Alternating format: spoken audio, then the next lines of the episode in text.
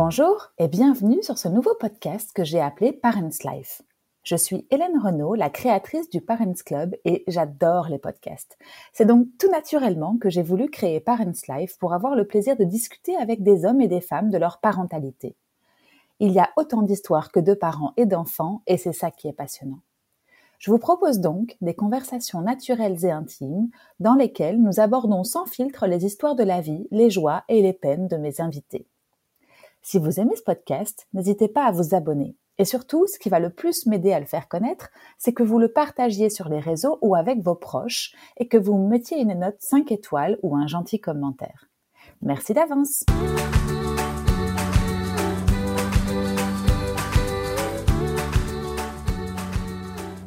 Aujourd'hui, je vous propose ma conversation avec Antoine. Antoine est un jeune papa puisque ses filles ont un an et quelques mois à la date de cet enregistrement.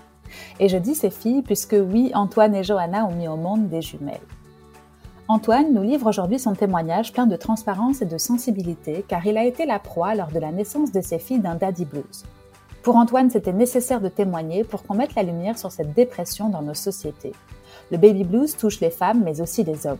Il a d'ailleurs créé une page Insta pour sensibiliser les autres parents et donner la parole aux autres papas qui vivent la même chose que lui. Vous pouvez le retrouver sous le compte daddy.blues. Je vous souhaite une belle écoute. Salut Antoine, comment vas-tu? Salut, bah ça va très bien. Merci pour, euh, pour cette invitation. Eh ben, écoute, merci à toi. Euh, je suis super contente de discuter avec toi aujourd'hui euh, parce que, pour tout te dire, en créant ce podcast, j'avais la volonté de faire intervenir des parents et des parents au sens large, des papas ou des mamans, donc bienvenue en tant que papa, et sur différents thèmes ou problématiques. Euh, donc voilà, merci à toi. Et si ça te va, je vais te laisser te présenter, Antoine.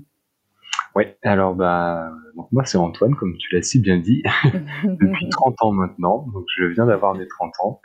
Et euh, avec ma femme, on vient d'avoir euh, deux merveilleuses filles, des jumelles qui sont nées euh, en janvier 2020, donc qui, qui, viennent d'avoir leur un an il n'y a pas, pas très longtemps.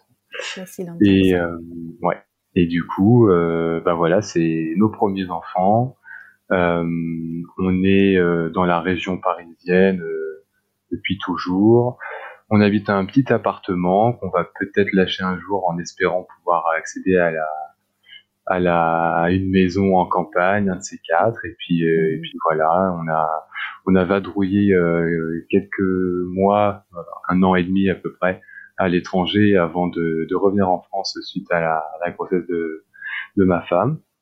Mhm. Et puis euh, et puis voilà. Donc là actuellement, euh, moi je suis en congé euh, congé parental depuis la naissance de mes filles. Donc on est tous ensemble à la maison.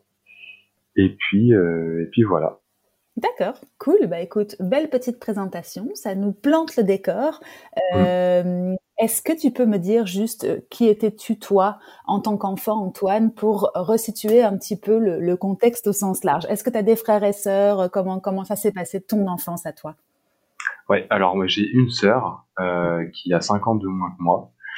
Et euh, et mon enfance a été euh, a été plutôt plutôt bonne, enfin tranquille, j'ai envie de dire dans une moyenne, je pense de Mhm. de l'enfance, après avec ses hauts et ses bas. Euh, en tout cas, quand j'ai grandi, quand j'étais enfant, pour moi, il n'y avait pas de, de, de problème particulier. Euh, Aujourd'hui, j'identifie plein de choses qui me posent problème et qui, euh, qui font écho en, en, moi suite à la, à la paternité. Mhm. Mais euh, c'est des choses que j'ai identifiées vraiment récemment. Euh, mais sinon, euh, sinon voilà, j'ai pas, j'ai pas vraiment eu de, de problèmes particuliers ou de une vie vraiment euh, compliquée, ce genre de choses. J'ai, mhm. je, te le dis maintenant comme ça, ça, sera, ça sera dit, mais j'ai mon père qui est décédé quand j'avais 15 ans. Donc mhm. c'est pas la petite enfance, mais c'est euh, c'est de l'adolescence. Donc euh, c'est quelque chose moi qui m'a pas mal touché quand même parce que bah mhm. l'adolescence c'est quand même la, une période un peu charnière dans le développement euh, d'un jeune adulte. Et donc euh, voilà, donc c'est le gros point vraiment qui a qui a un peu fait, euh, j'ai envie de te dire, fait basculer ma vie. Oui et non mhm. parce que c'est pas ma vie a continué, mais disons que ça a engendré plein de choses au niveau euh, psychologique, développement, vision du monde, etc. à partir de ce moment-là. Mhm.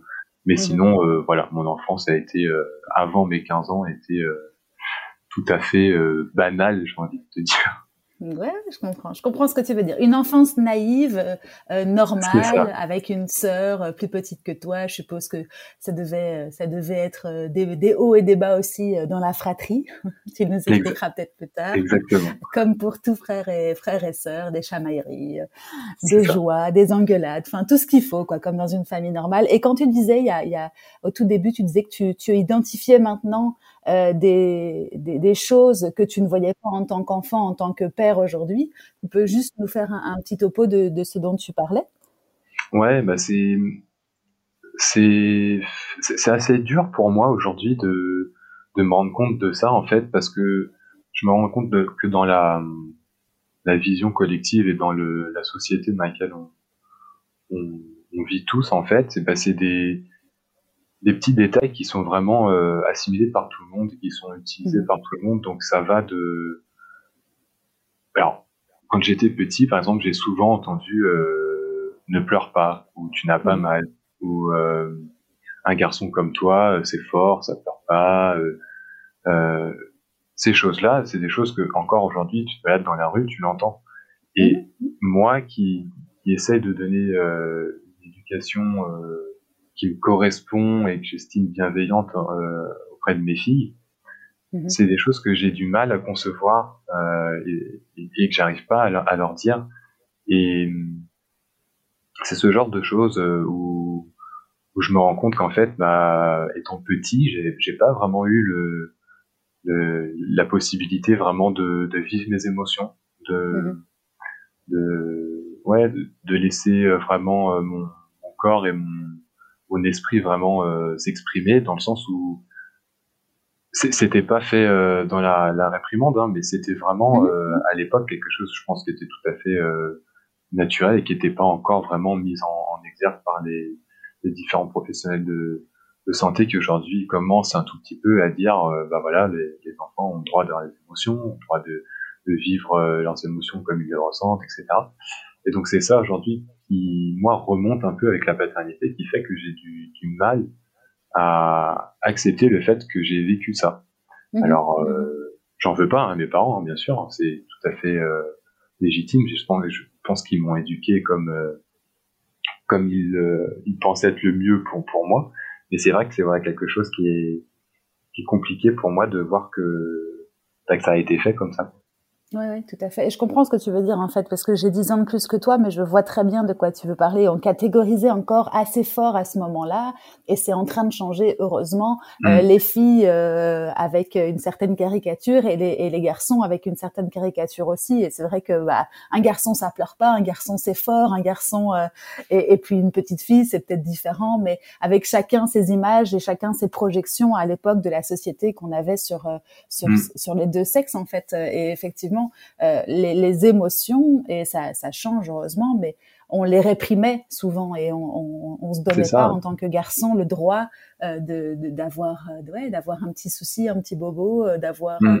un petit problème à son petit cœur. Ouais, ouais, je comprends ce que tu veux dire. Et toi aujourd'hui, tu penses que tu, tu vois les choses différemment? Bah alors on va y revenir. Ces deux petites filles que tu as eues, mais du coup toi tu fais attention à ça dans leur éducation, même si pour l'instant elles n'ont encore qu'un an.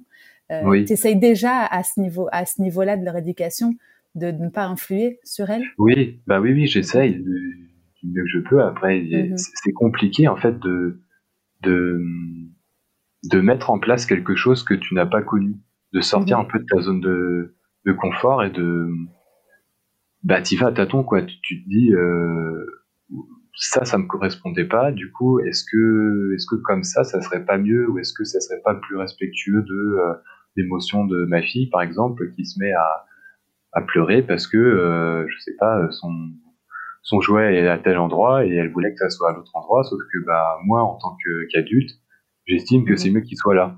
Et après, ça te mhm. pousse à plein de réflexions. Pourquoi moi, j'estime que c'est mieux là et pas euh, comme elle, elle, pense que c'est. Au final, qu'est-ce que ça change? Enfin, tu vois, Et, et c'est plein de réflexions en fait.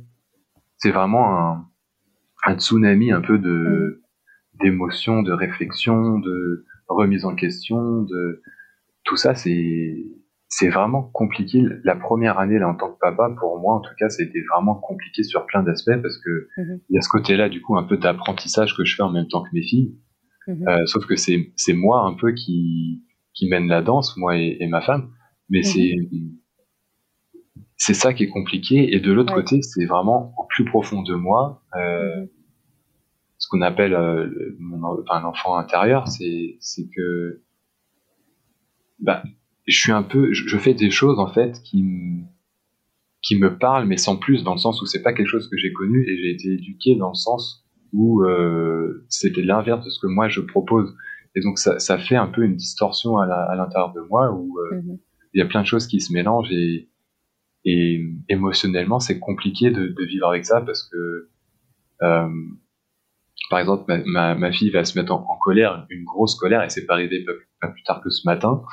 On mhm. était en, en, promenade et tout allait bien et d'un coup, eh ben, il s'est passé quelque chose que j'ai pas identifié et euh, ça a été la grosse crise. Mhm. Et quand je suis confronté à ça, euh, spontanément, mon envie c'est arrête de pleurer euh, parce que tout va bien, il n'y a aucune raison de pleurer. Et, mhm.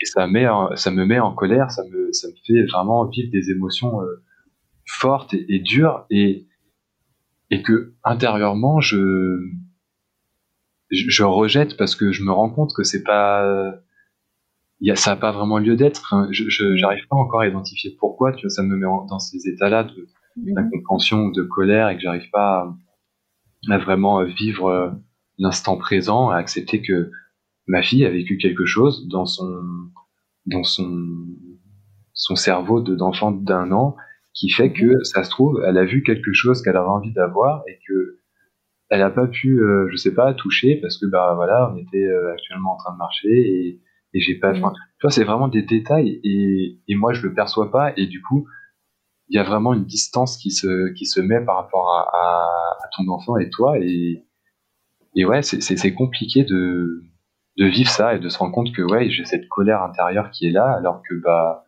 au final elle est pas forcément très euh, j'ai envie de te dire très saine, mais chaque émotion est saine. Au final, il y a une raison, mais c'est difficilement acceptable pour moi à l'heure actuelle. Donc c'est pour ça, c'est un peu une période qui est compliquée euh, au niveau euh, gestion comme ça des, émotions, des, envies, du vécu.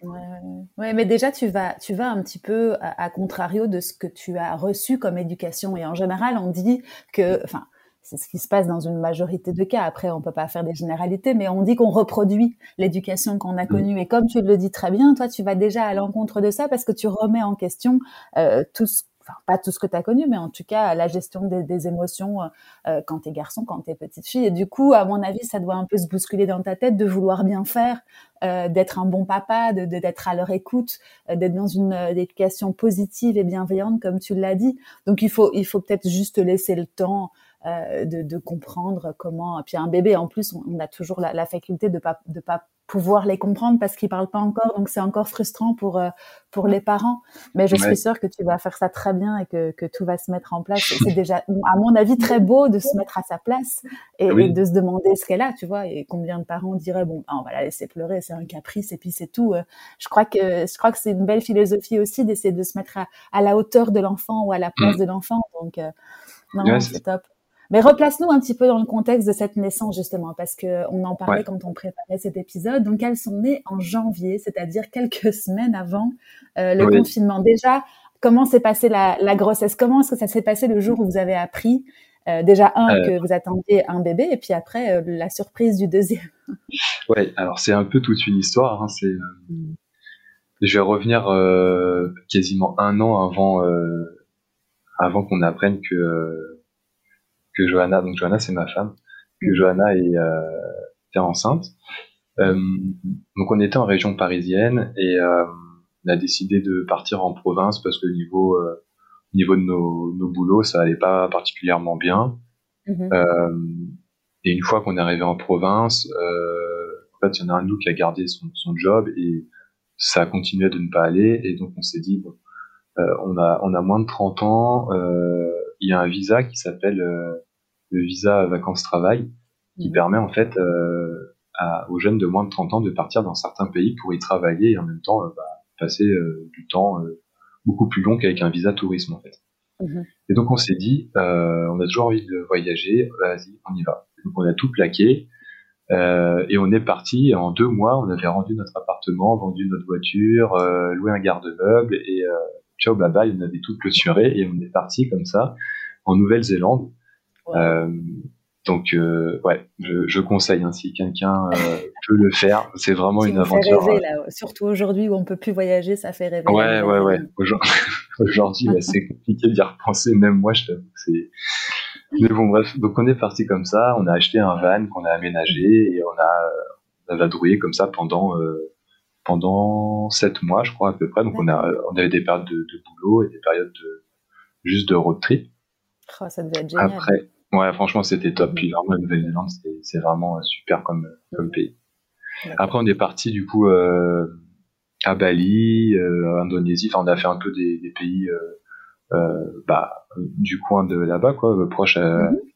de la Nouvelle-Zélande. On a fait un peu d'Asie. Et après, on est arrivé en, en Australie. Mhm. Euh, et là, en Australie, on s'est plus euh, sédentarisé, on a pris un appartement et euh, on a commencé à chercher du boulot. Et euh, au bout de, je sais pas, ça fait faire peut-être trois mois qu'on était là-bas.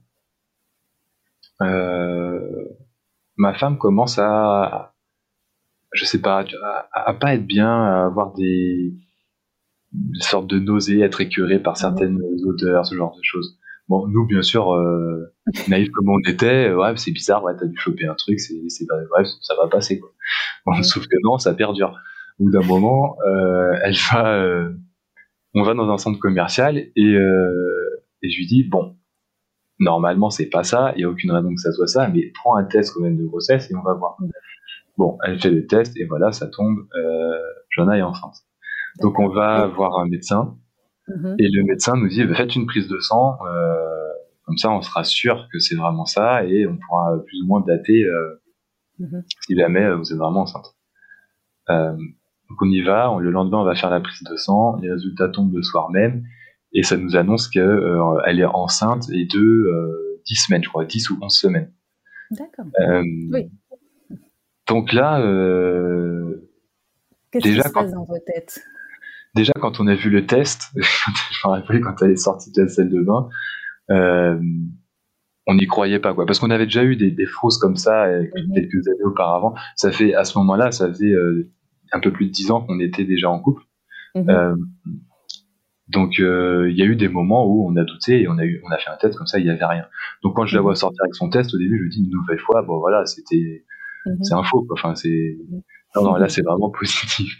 Et donc là, c'est vraiment branle-bas de combat quoi. C'est c'est c'est un peu la panique à bord parce que bah, on est à l'étranger, on est euh, euh, ouais, on est itinérant, on n'a pas de on n'a pas de chez nous vraiment proprement parler, on est loin de notre pays. Et euh, et voilà donc bon on, et vous en parliez pas à ce moment-là? C'était bah, pas avec, 10 ans de, de vie commune c'était pas dans vos plans pas à ce moment-là quoi bah, moi, j'ai toujours dit à Johanna que j'aimerais un jour avoir des enfants, que c'est quand même une, un, un, un, peu l'apothéose de ma vie, c'est de créer une famille et de, voilà, de, de pour moi, c'était un peu le but ultime, quoi. Mm-hmm. Donc, je lui avais dit dès le début hein, qu'un jour, euh, j'aimerais avoir des enfants. Et Johanna, quand on s'est mis en couple, c'était hors de question pour elle d'avoir des enfants. Euh, donc, petit à petit, les années se faisant, etc., son avis a commencé à changer. Et euh, quand on était en Australie, c'est vraiment marrant parce que c'est à ce moment-là, en fait, où elle a commencé à verbaliser le fait que, ok, en effet, mm. peut-être que d'ici quelques temps, euh, on pourrait envisager le fait d'avoir euh, un enfant. Et, ben. je pense que le, voilà, le corps est bien fait, euh, le corps a entendu l'appel et hop, ça. Il a fait son nid. c'est ça.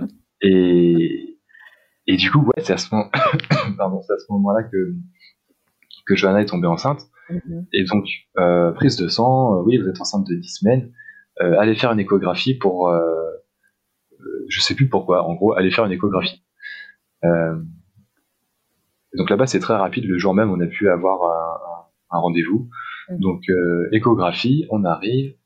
Donc bah là, on est sûr déjà, enfin à 99%, enfin il y a eu la prise de sang, donc il y a toujours ce petit pourcent qui te dit non, enfin mhm. c'est pas possible, enfin c'est incroyable, enfin c'est donc, Johanna, elle s'allonge. Euh, euh, la, la sage-femme là-bas australienne commence à du coup à, à faire l'échographie mhm. et on voit que ça prend du temps, enfin que elle, elle, cherche, elle voit qu'il y a un truc un peu étrange. Donc au début on se dit il y a un truc qui va pas, enfin. Mhm.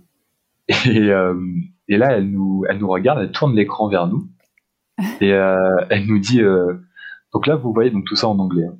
Donc là vous voyez euh, c'est le c'est votre bébé et elle tourne un petit peu la la je sais pas comment ça s'appelle mais le, la chose qui permet ouais, voilà qui permet de faire l'échographie sur le ventre de Johanna. Mm-hmm. Elle se met sous un angle différent. Elle fait et là c'est le deuxième bébé. euh, deuxième bébé, c'est-à-dire, enfin, il y en a deux. Et, là, elle est, là trop contente, il y a un grand sourire sur son visage. It's twin, it's twin. Euh, ah ok, c'était jumelles. Enfin, pour le coup, on savait pas encore que c'était des filles. Mais... Et genre là, heureusement que j'étais assis parce que vraiment c'était le, gros choc. Mm-hmm. Et donc après, bon, on a les résultats, ils nous font des, des photos, on ressort de, de, la clinique et on rentre chez nous en bus. Et dans le bus, on était aux anges, quoi. On était, on avait l'impression de, de léviter, on était euh, hyper content. Enfin, c'était, c'était magique, quoi.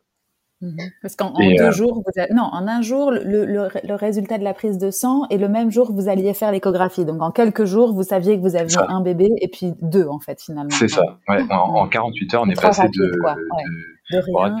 t'as rien, t'as chopé un, un, virus à euh, on va avoir des jumeaux quoi. Euh, et c'était pas pas prévu. Enfin, c'était pas mhm. c'était prévu un jour, mais pas pas tout de suite. Pas tout de suite. Et donc après, ouais, on, on, rentre à l'appartement et là, par contre, c'est euh, un peu retour à la, la réalité où euh, je pense un peu l'adrénaline ou je sais pas euh, vraiment ce qui ce qui a fait qu'on était comme ça hyper rêveur et tout, mais on se dit mais attends, on va avoir deux bébés.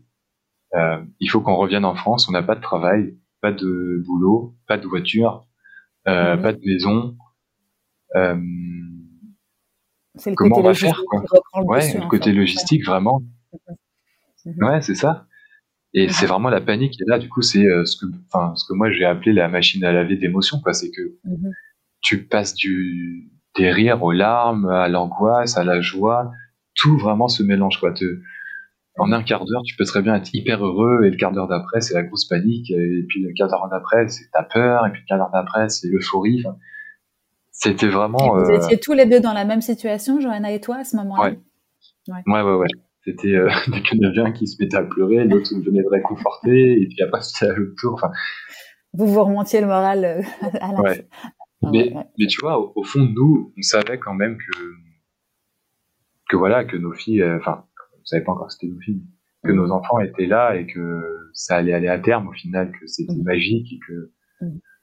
et que ça devait se passer comme ça pas, pas autrement. Donc, euh, donc voilà, après, retour, euh, je sais pas si tu qu'on en parle maintenant, mais retour en France qui a été un peu compliqué. Mhm. Mhm. Vous aviez pas la, vous aviez pas envisagé de rester là-bas? C'était c'était pas possible pour vous, loin de vos familles et de vos racines, de, de, Non, parce que ça, ouais, ça faisait déjà un peu plus d'un an qu'on était parti. On, commençait à ressentir vraiment le besoin de retrouver nos, nos familles et nos amis.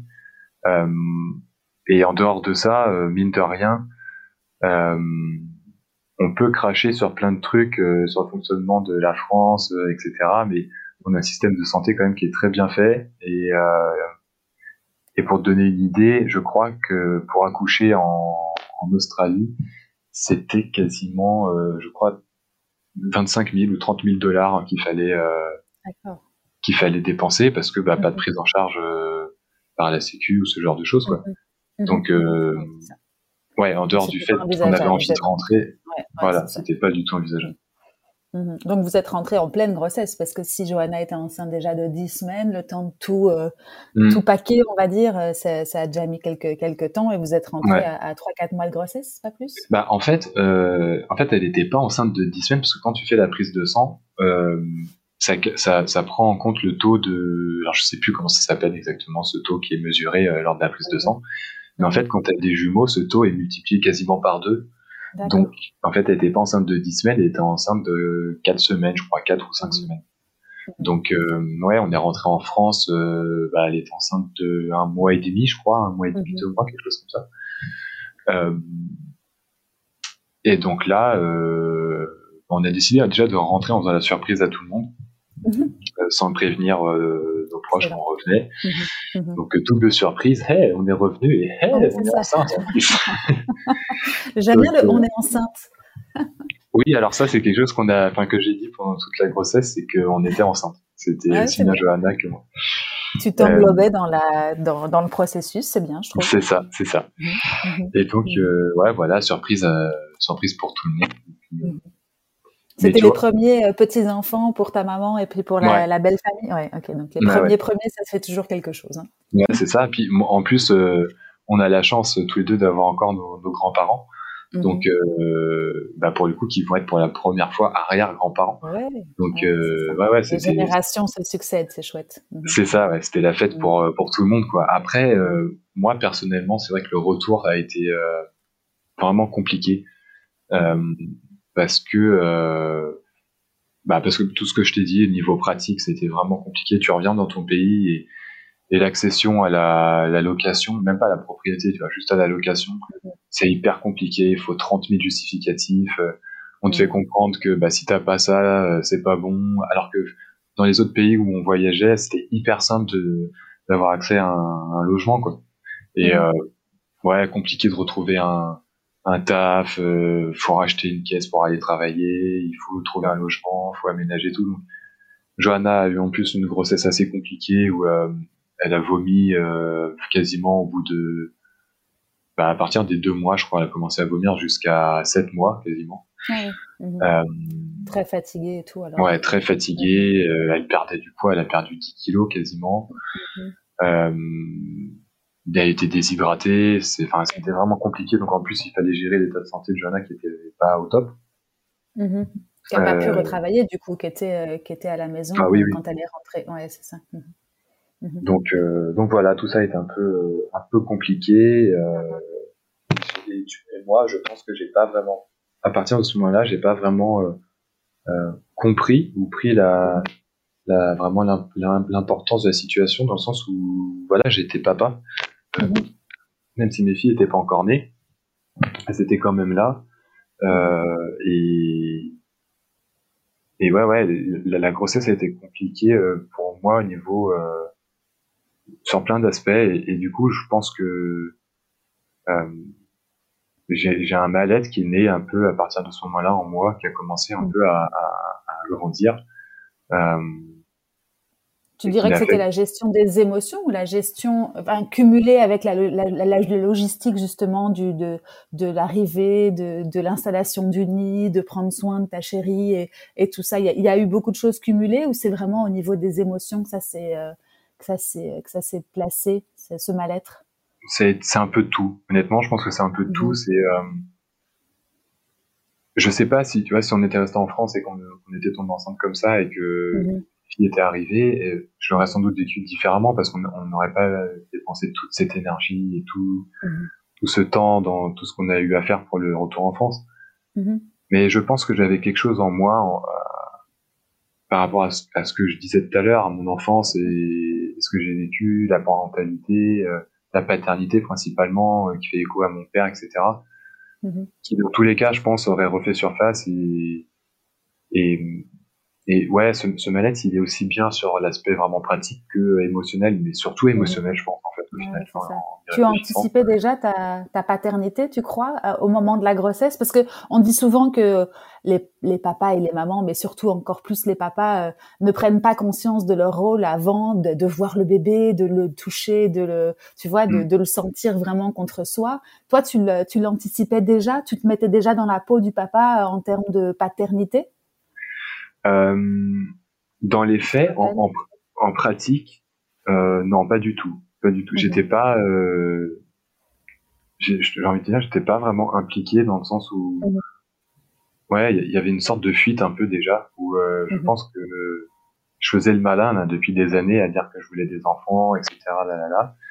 Et au final, maintenant que j'y suis confronté, euh, c'est une autre histoire et, et Ouais, non, je pense que ouais, j'ai un peu fui mon rôle, j'ai un peu, j'ai un peu euh, évité le, le, ouais, le contact avec mes filles, ne serait-ce qu'à travers le, le ventre de, de Johanna. Enfin, j'étais, mhm. il y avait quelque chose déjà qui me faisait peur, je pense.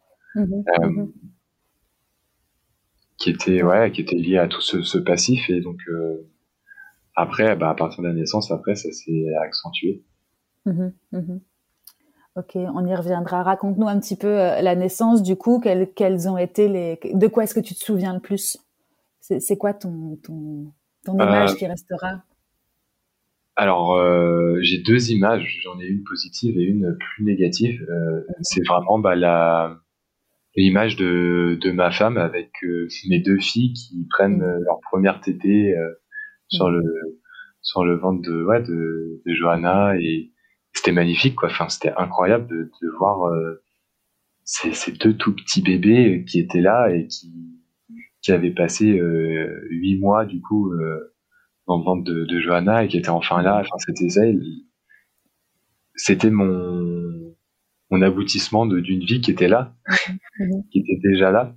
Et, euh, et, à côté de ça, le côté négatif, c'est vraiment que euh, l'accouchement était vraiment pour moi trop et pour Johanna euh, d'autant plus, mais hyper euh, traumatisant, hyper violent. Mhm. Euh, je vais pas rentrer dans les. préparé? Non, mais vous l'aviez préparé, vous aviez euh, conscientisé un petit peu, projeté un petit peu? Oui, oui, on avait hyper, euh, hyper bien euh, travaillé en amont, franchement. Enfin, mhm. j'allais avec Johanna au rendez-vous de préparation à l'accouchement. Mhm. Johanna, elle potassait et tout. Enfin, elle est hyper calée sur plein de choses par rapport à, ça. Enfin, elle aime bien savoir où elle va, donc forcément, un accouchement pour elle, c'était primordial de le préparer. Mhm. sauf que dans les faits, je suis je suis pas sûr vraiment qu'on puisse euh, préparer et maîtriser un accouchement de A à Z. À 100%, non. Voilà. Donc, euh, mais en gros, ouais, euh, déjà, ça a été un déclenchement euh, à 8 mois, alors que je pense que mes filles seraient bien restées un peu plus longtemps euh, au chaud. Euh, elles nous ont fait un peu comprendre lors de l'accouchement que bah, pour elles, c'était pas le moment de sortir. Bah oui.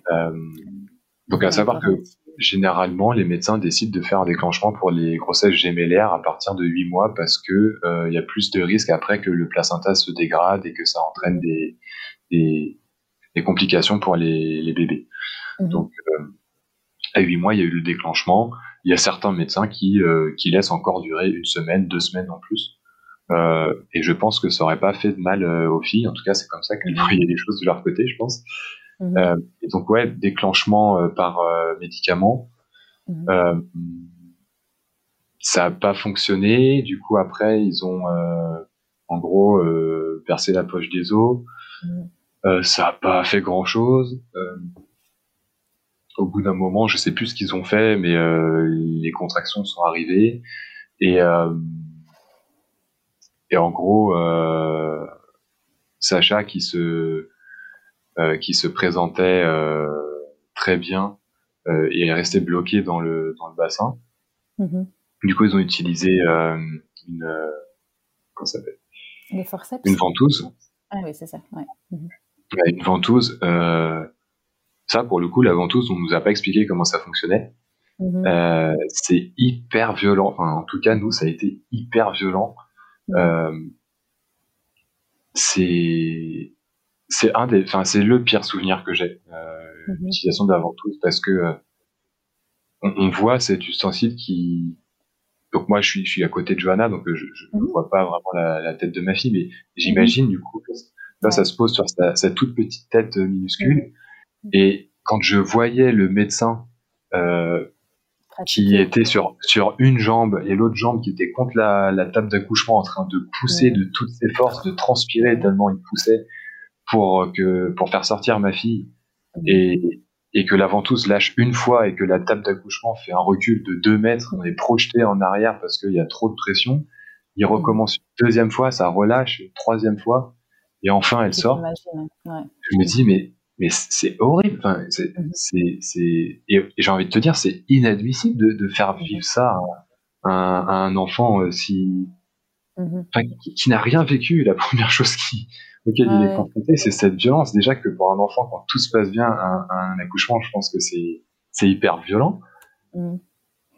Alors après, je comprends hein, le point de vue médical où il faut que euh, il faut que ça que ça accélère parce que bah, derrière euh, il y avait Ava euh, du coup ma deuxième fille qui commençait un peu à être en détresse respiratoire. Mhm. Euh, quand sa sœur est sortie, euh, elle s'est retournée, elle était bien, bien positionnée, mais elle s'est retournée, vu qu'elle avait de la place, elle s'est dit super, je, je vais m'étaler. Sauf que non, en fait, elle s'est mise dans l'autre sens, donc ils sont allés la chercher à la main, euh, et ils l'ont tirée par les pieds. Mhm. Et, voilà, et donc quand elle est sortie, elle respirait, enfin en tout cas, elle était inerte, euh, elle bougeait pas, donc après ils l'ont frictionné assez vigoureusement et rapidement, elle s'est mise à pleurer, et voilà, tout allait bien. Et On donc ne après, pas tout ça en tant que parent. Non, hein. honnêtement, c'est. Tu as vécu, c'est la, la, violence du des, des, hyper des, violent, gestes. Ouais. c'est ça, des gestes posés pour leur santé, pour la santé de tout le monde, mais qui n'étaient pas, euh, qui n'étaient pas peut-être pas expliqués, peut-être pas. Euh, c'est ça, c'était pas. Ouais. Hmm. Mm. On te dit que potentiellement, voilà, il peut y avoir encore des, des, des instruments, mais on rentre pas dans les détails. Et je sais pas si c'est vraiment mieux je pense pas que le problème, ça soit d'expliquer ou non, c'est d'avoir recours à ces, à ces instruments. Mais, euh, et donc, tu l'as vécu à la place de tes filles aussi, tu t'es, tu t'es mis à leur place et tu t'es, tu, tu, te mets beaucoup à leur place aussi, je suppose. Et à ce moment-là, ça t'a fait quelque chose. Ouais. Mm-hmm. ouais, je me suis projeté de fou, enfin, par rapport à elle, je me suis dit, mais ça, ça doit être horrible, quoi. Et donc après, mm. bon, les, les, filles allaient bien, donc il y a cette première tétée. Et, euh, et très rapidement, euh, Johanna commence à, à ressentir une, une, forte douleur euh, au niveau euh, du coup, de l'anus. Mm-hmm. Et euh, elle fait euh, ce qu'on appelle une thrombose anale, donc je ne connaissais pas avant que ça mm. arrive, cette chose-là.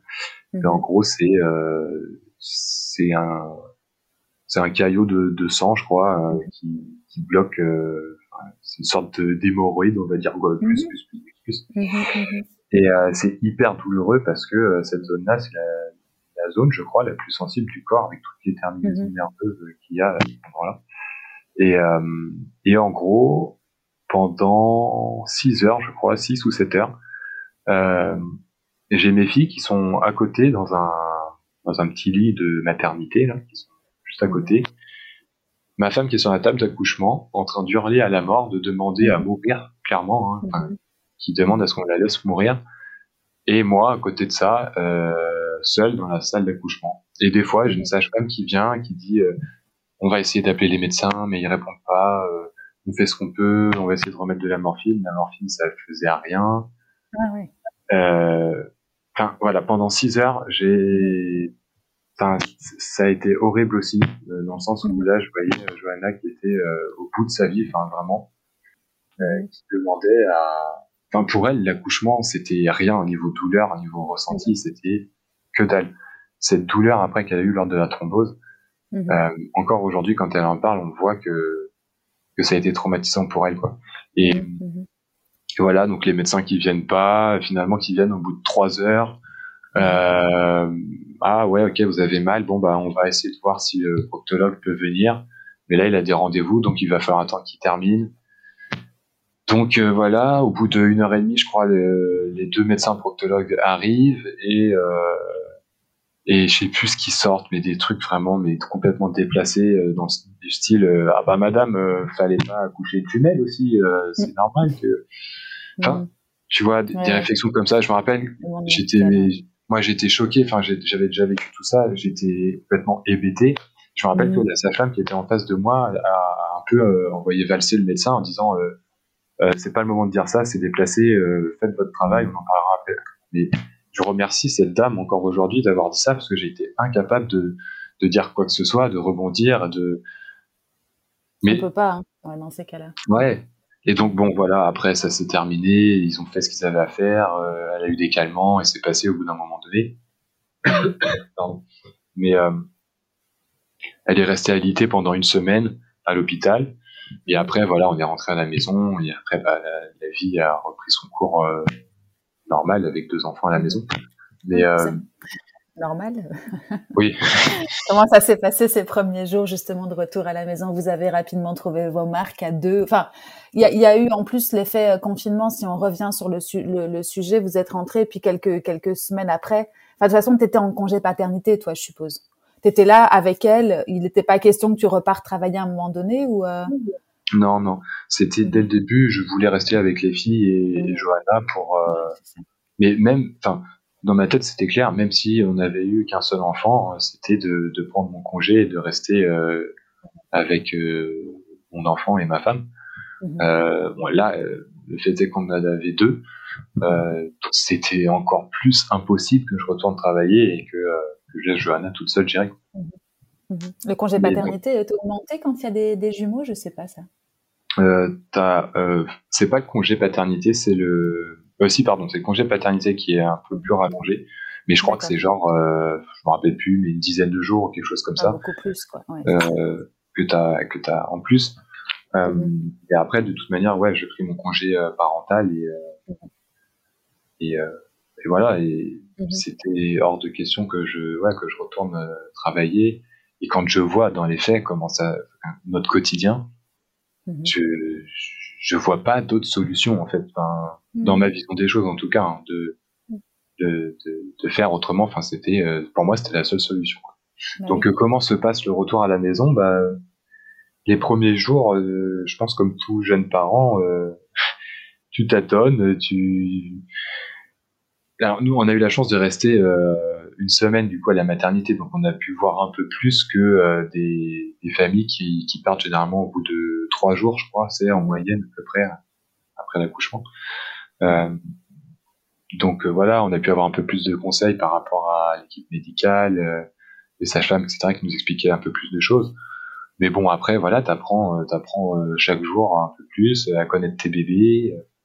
Après, la spécificité de, des, jumeaux, enfin les jumelles, c'est honnêtement, il faut le vivre pour pour, le croire. Ouais, pour savoir ce que c'est quoi. Parce que avoir un enfant de, je sais pas, euh, un an d'écart, euh, c'est pas pareil. Enfin, honnêtement, je vois mes filles là qui ont un an, enfin un peu plus d'un an, euh, elles sont déjà beaucoup plus autonomes que quand elles avaient un jour, quoi. Donc c'est c'est vraiment c'est vraiment compliqué. C'est vraiment, enfin nous en tout cas, c'est vraiment quoi.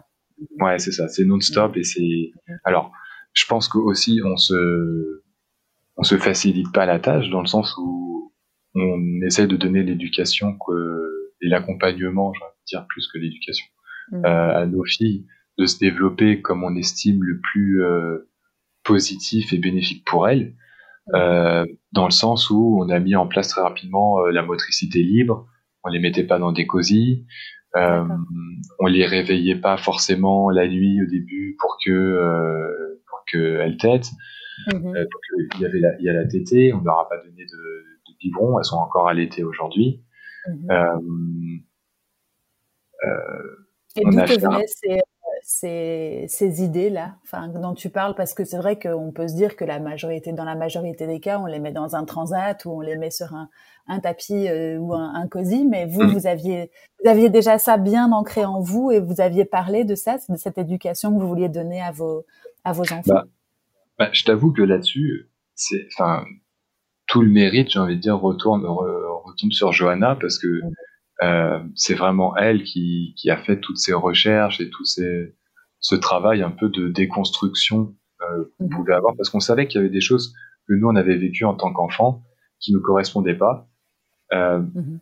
Mais si tu cherches pas, tu tu t'en tu t'en rends pas compte en fait. Tu et comme tu disais tout à l'heure, tu reproduis et puis voilà, il n'y a, a, pas de, de problème particulier, il n'y a pas de forcément, tu reproduis ce que tu as connu parce que ce que tes parents t'ont, t'ont, donné, t'ont, éduqué, t'ont fait vivre, bah, c'est forcément ce qu'il y a de mieux. N'imagine pas qu'un parent va faire quelque chose qui, qui, qui lui parle pas à son enfant. Donc, donc, ouais, là, pour le coup, c'est vraiment Johanna qui a fait tout ce travail de, de recherche et, et malheureusement, c'est vrai que j'ai pas forcément participé à ce, à ce travail de, de, de recherche d'alternatives, de, que vous pourriez. en, amont, parce que comme je te disais tout à l'heure, c'est moi j'étais, je fuyais un peu quoi. J'étais vraiment euh, absent et je, me mettais des œillères dans le sens où je voulais pas euh, être confronté à ça. Et, et donc après, quand les filles sont arrivées, on en parlait tous les deux. Euh, mais c'est vrai que c'est Johanna qui me présentait, qui me présentait les, les alternatives quoi. Et donc moi je disais ouais carrément, c'est vrai, c'est une bonne idée ok, on fait ça, mais je me laissais, pour le coup, oui, je me, je me laissais un peu porter par, euh, par Johanna qui, mhm. Qui avait fait tout ce travail-là, quoi. Et pourquoi est-ce que si on revient un tout petit peu en arrière et peut-être que tu n'arriveras pas à identifier, mais pourquoi est-ce que tu n'étais pas présent dans ces euh, dans ces recherches ou ces discussions? Tu disais j'étais j'étais pas là, j'étais absent. Alors pas pas physiquement, je suppose, hein, mais euh, mais dans la préparation ou en tout cas dans la projection. Tu sais pourquoi tu t'étais pas là à ce moment-là? Euh, C'est quelque chose que je, suis en train d'essayer d'identifier. Euh, je non, je peux, je peux pas vraiment te donner de réponse là-dessus parce que j'ai pas encore vraiment clairement identifié la, la raison de, de ce manque d'implication. Je crois que c'est des euh, questions de, de aussi de, de, de mettre dans des cases, on va dire les hommes et les femmes. Les femmes préparent, enfin elles sont enceintes et donc du coup bah, elles s'inquiètent un peu plus ou elles sont un peu plus dans la dans la projection et l'homme bah, jusqu'à l'accouchement il il vit pas forcément. Enfin je sais pas, est-ce que ce sont pas des des, espèces de croyances euh, ou en tout cas des choses qui nous limitent à ce niveau-là? Ou tu t'étais peut-être bah. pas mis dans ce rôle-là à ce moment-là? C'est des croyances que de base j'avais parce que c'est vrai que c'est véhiculé de manière assez générale euh, dans la société. Euh, mais j'en avais conscience, donc j'essayais un peu de déconstruire ça déjà. Euh, après, je, je, pense pas que ce soit que ce soit réellement ça le le, le, le problème, on va dire, mais euh, c'était plus c'était plus intérieurement, vraiment, je pense, une, une fuite, une, mhm. une, une, peur de cette responsabilité incroyable qui qui, qui m'arrivait dessus. Euh, mhm. euh, donc avant l'accouchement, c'était euh, ouais, c'était ça, je pense. Après l'accouchement, euh, ça a encore continué du coup, mhm. euh, dans le sens où j'étais quand même impliqué, je faisais pas mal de choses avec les filles. Mhm. Je je je faisais des, des, choses dans la maison, etc. Euh, après, il y a des honnêtement, je pense que j'ai fait, euh, enfin, pas je pense, c'est que j'ai fait ce qu'on appelle une dépression euh, postnatale. Mmh. Euh, et, et je suis encore dedans. Mmh. Euh, après, c'est c'est pour ça, je sais pas si, enfin, du coup je le dis, mais c'est pour ça que j'ai décidé à un moment donné de de sur Instagram de, de créer la page euh, Daddy Blues mmh.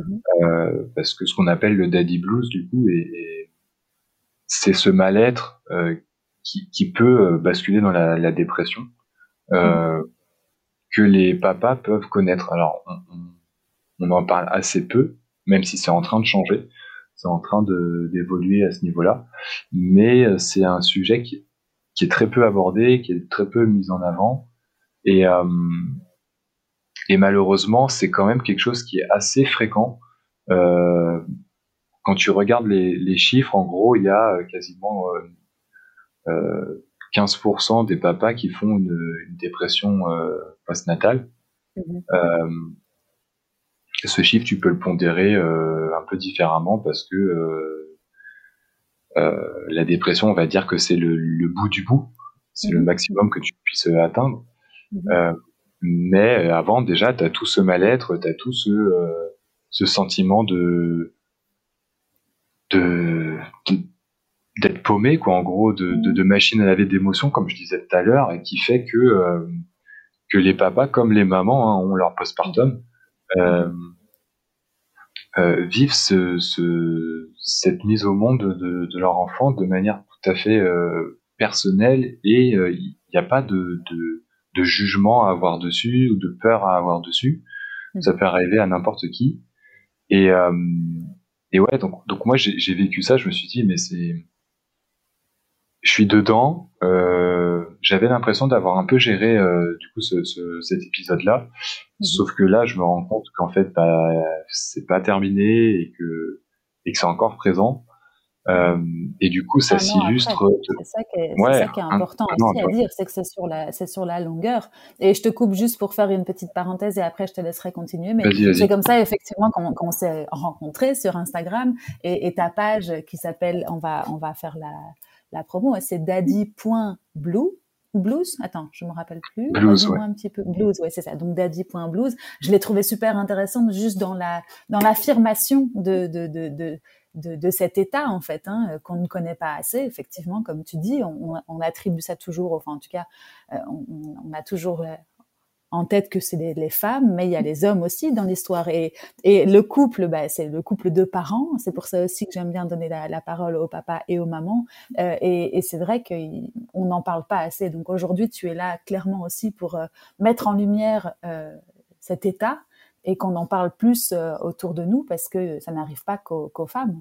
Et ça revient à ce qu'on disait au tout début, en fait, c'est la gestion des émotions. Et pourquoi est-ce que les papas n'auraient pas le droit aussi euh, d'avoir des, des, émotions euh, après la naissance voilà, il n'a pas porté la vie, mais vous avez porté le projet euh, tout autant que nous. Donc, et comme tu le dis très bien, tu l'as dit, on est enceinte. Ça représente vraiment l'implication que tu avais aussi dans cette dans cette grossesse euh, et toutes les émotions que ça a générées euh, de par la naissance aussi, et puis les premiers moments qui sont épuisants, fatigants et, et comme tu dis, hein, un changement complet de vie, quoi. Donc voilà, je te laisse continuer, mais c'est pour dire que nous, on s'est rencontrés comme ça, et c'est comme ça qu'on a trouvé intéressant de faire ce témoignage pour apporter ta, pierre à l'édifice.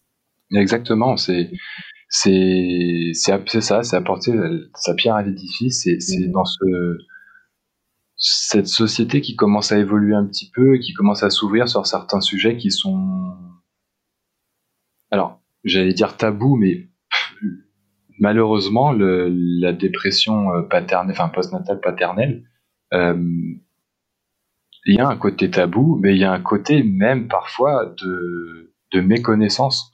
Euh, et ça, même auprès des, du corps médical, euh, mhm. j'ai pu échanger avec des, des, des sages-femmes, avec des infirmières, avec des, des, même des psychologues. Dans leur formation, c'est très peu abordé comme sujet. Euh, et, et, malheureusement, euh, as beaucoup de papas du coup qui sont confrontés à, à, des professionnels de santé qui sont pas sensibilisés à ce à ce, ce sujet de société et qui euh, bah, soit rejettent un peu le, j'ai envie de dire la faute sur d'autres aspects de la vie du papa.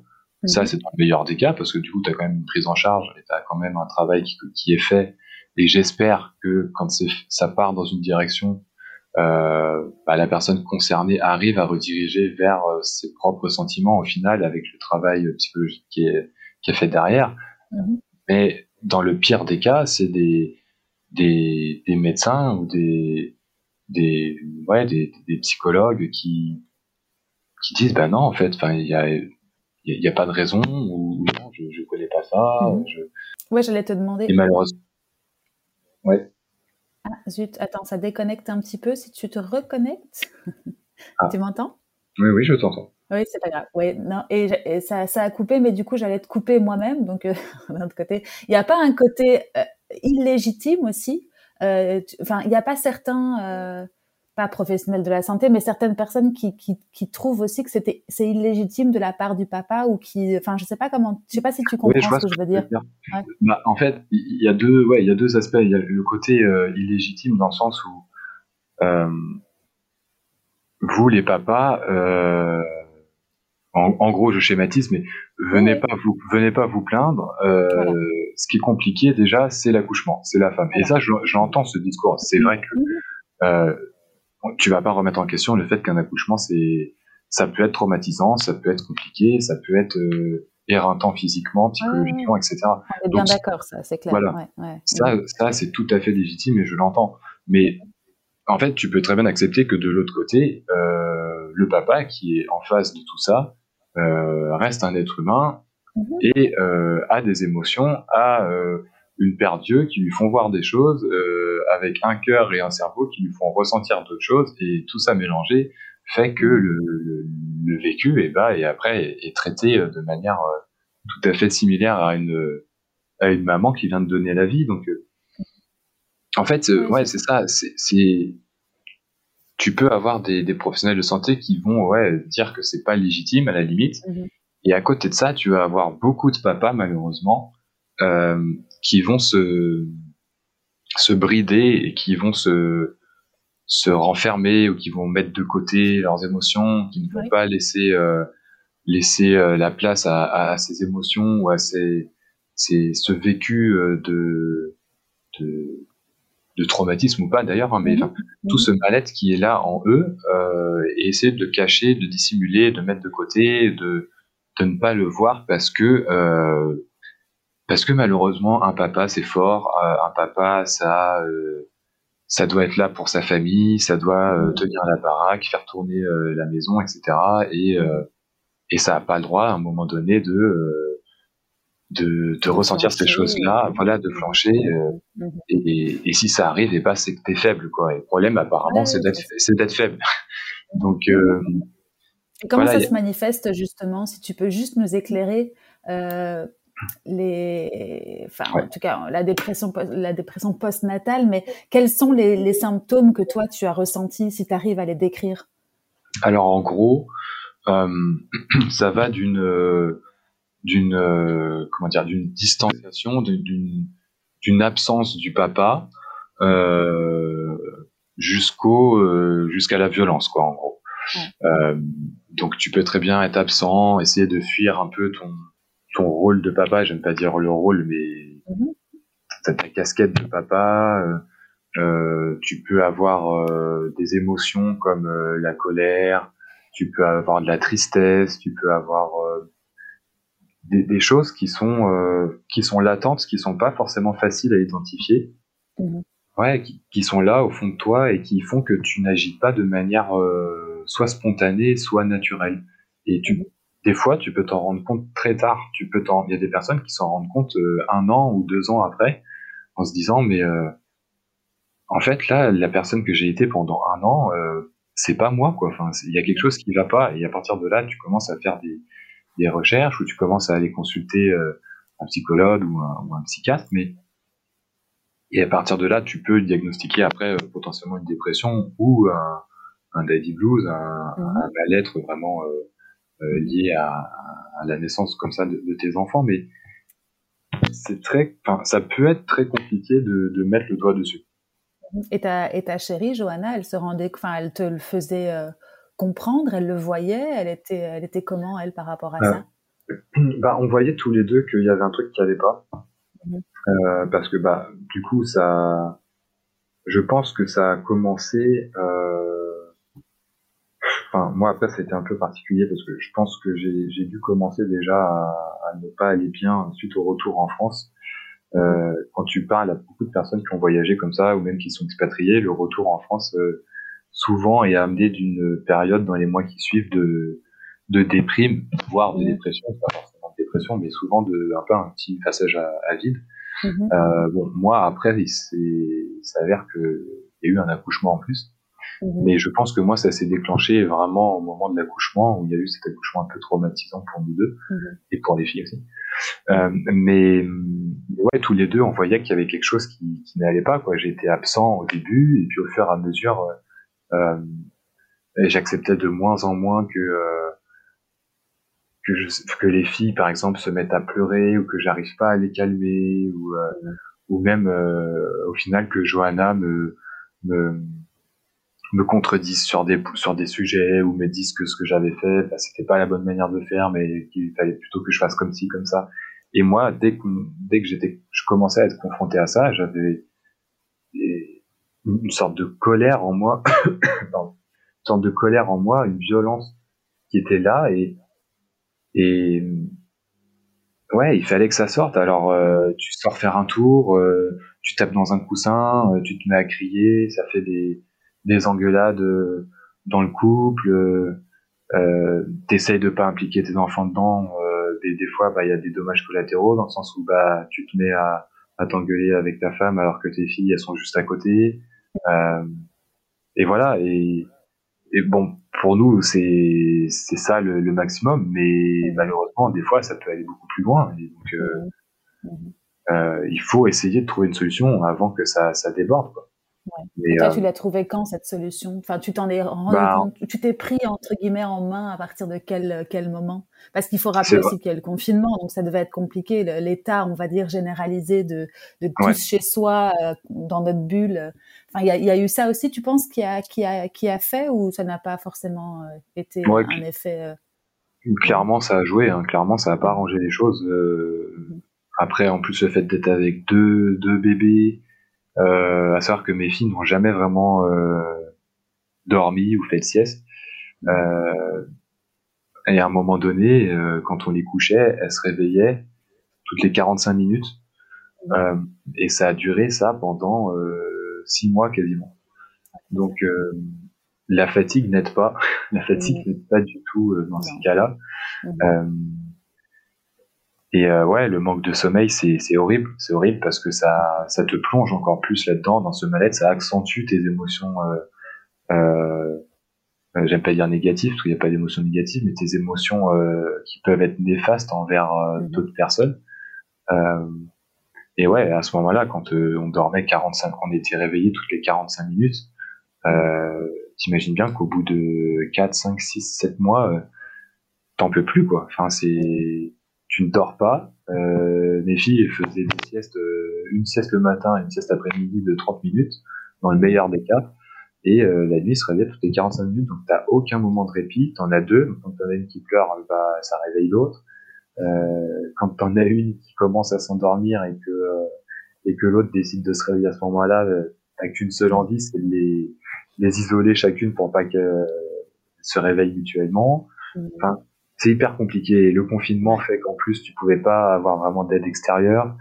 Euh, c'est nous on a eu cette euh, on a mis en place ce, système d'accompagnement euh, assez bienveillant. Donc voilà, tout à l'heure je disais la, motricité libre, une, une, manière bienveillante de de leur parler. On a mis en place la DME. On a enfin, on a fait du portage, euh, elles sont encore allaitées. Euh, enfin, tu vois, il y a plein de choses qu'on met en place et clairement, ça ne facilite pas la vie. Enfin, euh, avec deux bébés, c'est sûr que le plus simple aurait été, par exemple, de les laisser pleurer dans leur chambre, de leur donner des biberons et leur faire manger des petits pots et de les mettre dans un, un cosy, tu vois. Et, et je comprends que tu puisses faire. Enfin, c'est pas du tout un jugement, c'est que chacun fait comme il veut, comme il le souhaite. Nous, ça nous parlait pas. Mais par contre, euh, je pense que ça, ça a joué dans le dans notre fatigue et dans notre euh, notre euh, ouais notre fatigue de manière générale, notre ressenti de d'être dépassé, d'être de pas réussir à forcément gérer à un moment donné, d'être déplacé par les événements quoi. Mmh mmh ouais, je comprends bien. Et euh, du coup, qu'est-ce que toi tu recommandes si tu si tu dois maintenant donner un conseil à un papa qui est dans le même cas que toi qu'est-ce que tu lui dirais justement pour essayer de s'en sortir avec ton expérience? Bah, sur, sur Daddy Blues, euh, j'essaye du coup de d'accompagner un peu ces, ces, papas vers une, une, une, solution de, de sortie.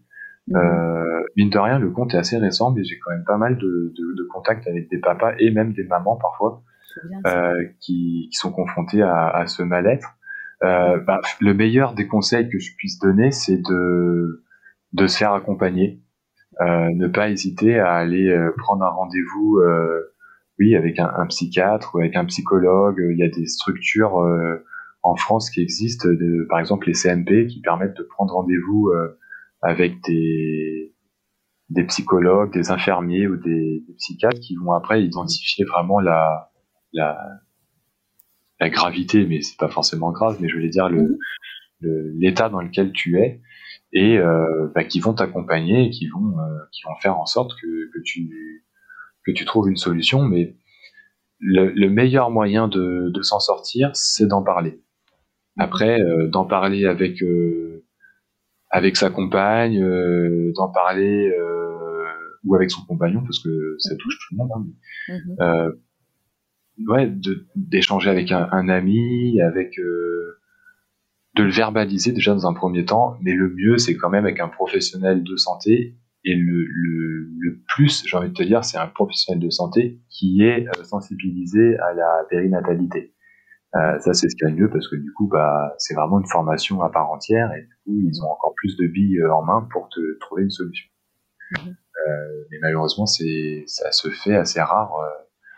Euh, de trouver des professionnels qui ont ce, cette cartouche euh, en plus, quoi. Donc euh, c'est ouais, c'est c'est et en plus qui, qui, est qui est sensible au, sujet euh, masculin pour la plus, enfin pour la pour ce cas-là et, qui euh, avec lesquels tu te sens en confiance aussi. Je suppose que ça doit être ça. ça. doit être quelque chose qui doit être suivi, qui doit être sur le long terme. Je suppose que toi tu, tu, tu dialogues toujours encore avec des mm. avec le professionnel de la santé que tu as rencontré et qui, qui, te va bien. Ouais ouais bah moi je suis toujours suivi, j'ai toujours voilà, je, je, sens que c'est pas traité, donc il faut que je continue d'être accompagné. Mm. Après, voilà. Tu hein, en parles autour de toi de ça? Tu, tes, tes proches euh, t'accompagnent aussi ou euh, te, te, te, suivent parce que tu leur en as parlé ou ça reste encore, comme tu le disais tout à l'heure, assez tabou et assez euh, dans votre couple à vous, enfin dans votre cercle à vous? Ouais, pour l'instant, ça reste plutôt entre nous. Mmh. Après, la famille vraiment proche sait que que voilà, on a traversé des périodes compliquées, que mmh que moi personnellement il y a des choses qui vont pas mais c'est pas voilà on n'est pas rentré dans, dans les détails mhm. euh, on n'a pas vraiment non plus de mots sur une dépression quelque chose comme ça euh, après c'est tout à chacun de enfin ouais chacun décide de, de, de, verbaliser ou pas auprès de, l'entourage euh, si tu t'en sens prêt tu peux en parler si tu estimes que c'est nécessaire pour euh, pour aller mieux d'en parler, et bah t'en parles. Si tu veux le garder pour toi, tu le gardes pour toi. Il n'y a pas vraiment de mode d'emploi, mais vraiment le point clé, c'est d'en parler à, à quelqu'un et le mieux dans à un professionnel de santé. Mhm. Et par rapport à ta, à ta compagne, tu as besoin aussi de le verbaliser, de lui exprimer ce que tu ressens. Enfin, c'est quelque chose que vous partagez à deux Alors, euh, de manière générale, c'est quelque chose, ça, dans tous les cas, depuis plusieurs années qu'on essaie de mettre en place, c'est de communiquer le plus possible et essayer de verbaliser le plus possible ce qu'on qu'on vit et ce qu'on ressent euh, parce que de nature moi je suis quelqu'un assez d'assez réservé et d'assez euh, enfin je trouve pas je trouve pas le mot mais je vais pas forcément d'assez renfermé dans le sens où je vais pas je vais pas mettre de mots sur ce que je ressens ce que je vis ce que ce à quoi je réfléchis etc euh, avec Johanna on a identifié que c'était un des problèmes euh, que, auxquels on devait faire face euh, dans notre couple. Parce que mhm. forcément, quand quand il y a des sujets qui doivent être abordés, si toi de ton côté tu parles, enfin tu penses à certaines choses ou que tu tu ressens des choses et que tu l'exprimes pas, l'autre en face peut pas avoir toutes les, les clés en main pour comprendre la situation. Donc ça peut mhm. emmener des fois des quiproquos, des choses comme ça. Donc nous, on essayait de déjà d'en parler un peu avant. Euh, mais au tout début, ouais, non, au tout début, j'étais, euh, j'étais dans ce côté euh, vraiment euh, néfaste de la, de la déprime, quoi. C'est que, bah, je le gardais pour moi, et je, je me disais que ça allait passer un jour, et j'en parlais pas. Mhm. Jusqu'au jour où, voilà, euh, avec Johanna, on en a parlé, et c'est même elle qui en a parlé en, en, en première, hein, qui m'a dit, c'est, il y a un truc qui va pas, faut faire quelque chose. Euh, mhm. Et voilà, après, on en a parlé tous les deux et on a identifié ça et on s'est dit qu'il fallait que j'aille voir quelqu'un, qu'on trouve une solution parce que ça pouvait plus durer. Mmh, c'est ça. De mettre des mots dessus, en tout cas, c'est le plus important. De mettre des mots sur les mots. Oui, c'est ça. Beau jeu de mots. Euh, non, mais écoute, moi je trouve que c'est un super beau témoignage et je te remercie de le faire parce que ça doit pas être facile d'en parler. Euh, en plus, tu es encore dedans, donc ça doit être un travail euh, perpétuel. Euh, toi, tu, je suppose que tu es optimiste parce que tu, tu dois l'être, mais euh, tu, tu sens que tu t'en sors là pour l'instant? Tu, tu tiens le bon bout, comme bah, je tiens Je pensais à un moment donné que je tenais le bon bout, et puis il y a eu une sorte de rechute qui a été un peu compliquée. Et, euh, mais après, c'est lié aussi au travail que que je fais à côté, parce que mmh. euh, il y a quelque chose qui va pas parce que tu vis ça, et donc ça peut, enfin, tu vis ce, ce daddy blues, cette dépression, euh, qui est liée à plein de choses, soit à ton passé, soit à ce que tu as vécu, soit à ce que tu projettes il y a plein d'éléments qui peuvent faire que tu as cette dépression, cette daddy blues. Tu l'identifies. Après, tu vas commencer ton travail euh, avec un psychologue, par exemple. Mhm. Et en faisant ce travail, tu vas identifier des choses, tu vas revivre certaines choses, ça va faire remonter euh, d'autres éléments auxquels tu n'avais pas pensé. Et du coup, euh, bah, en, en, étant confronté à ça, et bah, ça te met dans un, ça te remet un peu dans un, une dynamique un peu un peu pas terrible quoi. Et donc, euh, mais il faut pas lâcher prise. Faut pas lâcher prise. il faut continuer le travail. Il faut continuer à à, aller de l'avant et c'est ça qui permet justement au final de, de régler ce problème, de régler ce, ce, ces émotions qui se qui te tiraillent au fond de toi. Mhm. Donc j'ai envie de te dire oui, je suis optimiste parce que je sais que ça va que ça va passer à un moment donné et que mhm. et que je vais réussir à trouver des, des solutions.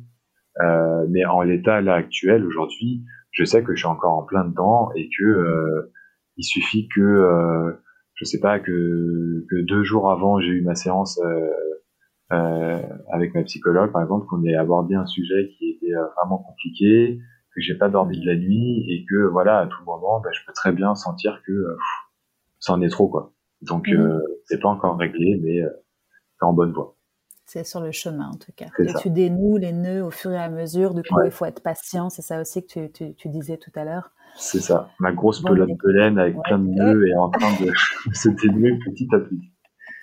C'est tout ce qu'on te souhaite, en tout cas, Antoine. Euh, est-ce que j'ai oublié, est-ce qu'on a oublié de, parler de quelque chose qui te semblait super important? Je crois qu'on a euh, fait un bon tour. Ouais, on a fait un bon tour. Hein. Après, euh, voilà, mon témoignage, c'est celui d'aujourd'hui. Dans trois mhm. mois, il sera tout à fait différent. Et, et si tu as un autre papa, il sera tout à fait différent mhm. aussi. C'est propre à chacun, donc ça évolue en plus avec le temps. ouais mais non, mais en tout cas, ce qui était important, c'était de, de, de, de, témoigner de cet état et de, montrer à tout le monde que, que ça existe, parce que comme tu le mm. disais au début, c'est sous-estimé et pourtant il y a quand même une grande, enfin, il y a, combien tu disais entre 10 et 15% des papas qui, le vivent et qui le disent. Donc tu vois, il y a, il y a encore une différence peut-être avec les, la réalité. Donc euh, c'était important de le témoigner et, et surtout de d'y mettre euh, tes mots à toi et comme tu dis euh, ton chemin est encore long à ce niveau-là, mais il y a autant d'états que de papa et de maman et de, de ressenti. Mm. Donc, euh, c'était important de le dire. En tout cas, merci pour, euh, pour tout ça et euh, pour cette, cette confiance. Bah oui, bah merci à, merci à toi, du coup, de, de m'avoir proposé d'intervenir comme ça. avec grand plaisir. Avec grand plaisir. C'est la première fois que, que eh bah, écoute, tu l'as très bien fait. C'était très clair et j'ai trouvé ça très intéressant. Bah merci. J'espère en tout cas que ça pourra euh, alerter ou en tout cas euh, sensibiliser peut-être euh, d'autres couples qui peuvent être confrontés à ça. Et vraiment, bah, si j'ai juste un message à, à, à donner, c'est ne pas hésiter à en parler. Il n'y a pas de il n'y a pas de honte à avoir. Je sais pas, c'est un discours qu'on entend régulièrement, mais vraiment c'est ça n'arrive pas qu'aux autres, ça peut arriver à n'importe qui. Et euh, c'est pas parce qu'on est un papa qu'on est forcément euh, euh, infaillible et qu'on doit euh, et qu'on doit être, euh, je sais pas, sans émotion, refouler tout et garder la tête haute en faisant semblant que tout va bien. On a le droit de vivre ses émotions et de ne pas aller bien à certains moments. Et pour ça, il faut se faire aider c'est nécessaire. t'as raison, t'as raison. Et refouler, c'est aussi quelque chose dont on n'a pas parlé, mais t'as raison qu'il vaut mieux l'exprimer maintenant euh, que de garder ça pendant des années et puis que ça ressorte euh, à ah un autre moment euh, d'une manière beaucoup plus grave. Et t'as raison. Les, les, Peut-être qu'une un des réflexes, ce serait de se dire non, non, ça ne peut pas, ça peut pas m'arriver, c'est pas, c'est pas moi, euh, je suis un homme, mais, mais non, laissons, nous vivre et laissons parler nos, laissons parler nos émotions au moment même, parce que sinon, après, ça fait des choses beaucoup plus, euh, beaucoup ah plus embarrassantes quand ça ressort à un autre moment, effectivement. Mmh. Puis ne rien, ne rien minimiser, quoi. Si, mmh s'il y a une des deux personnes dans le couple qui estime qu'il y a quelque chose qui ne va pas, essayez d'en parler dans un premier temps et de voir les solutions que tu peux apporter, parce que si, si tu commences à avoir vraiment cette colère ou cette, euh, même c'est des, des, moments où tu sens qu'il y a une profonde violence qui, qui boue en toi, euh, c'est qu'il y a quelque chose et il faut essayer de, de l'identifier. Ouais. Et la communication dans le couple est super importante, comme tu le disais. Ça pourrait être le mot de la fin. Communiquer. Exactement. bon, bah écoute, Antoine, merci beaucoup. Et puis tu fais un bisou à, Sacha et Ava pour moi. Hmm. Ça marche. et puis à très bientôt. Oui, bah, merci encore. Et à la prochaine Avec fois. Grand, à grand plaisir. Salut Antoine. Salut. Et voilà, c'est déjà fini. Si cette conversation et ce concept vous a plu, N'hésitez pas à nous le faire savoir en nous laissant une petite note 5 étoiles sur les plateformes d'écoute, Apple Podcast principalement, et un gentil commentaire. Ça nous aidera à le faire connaître. À très bientôt!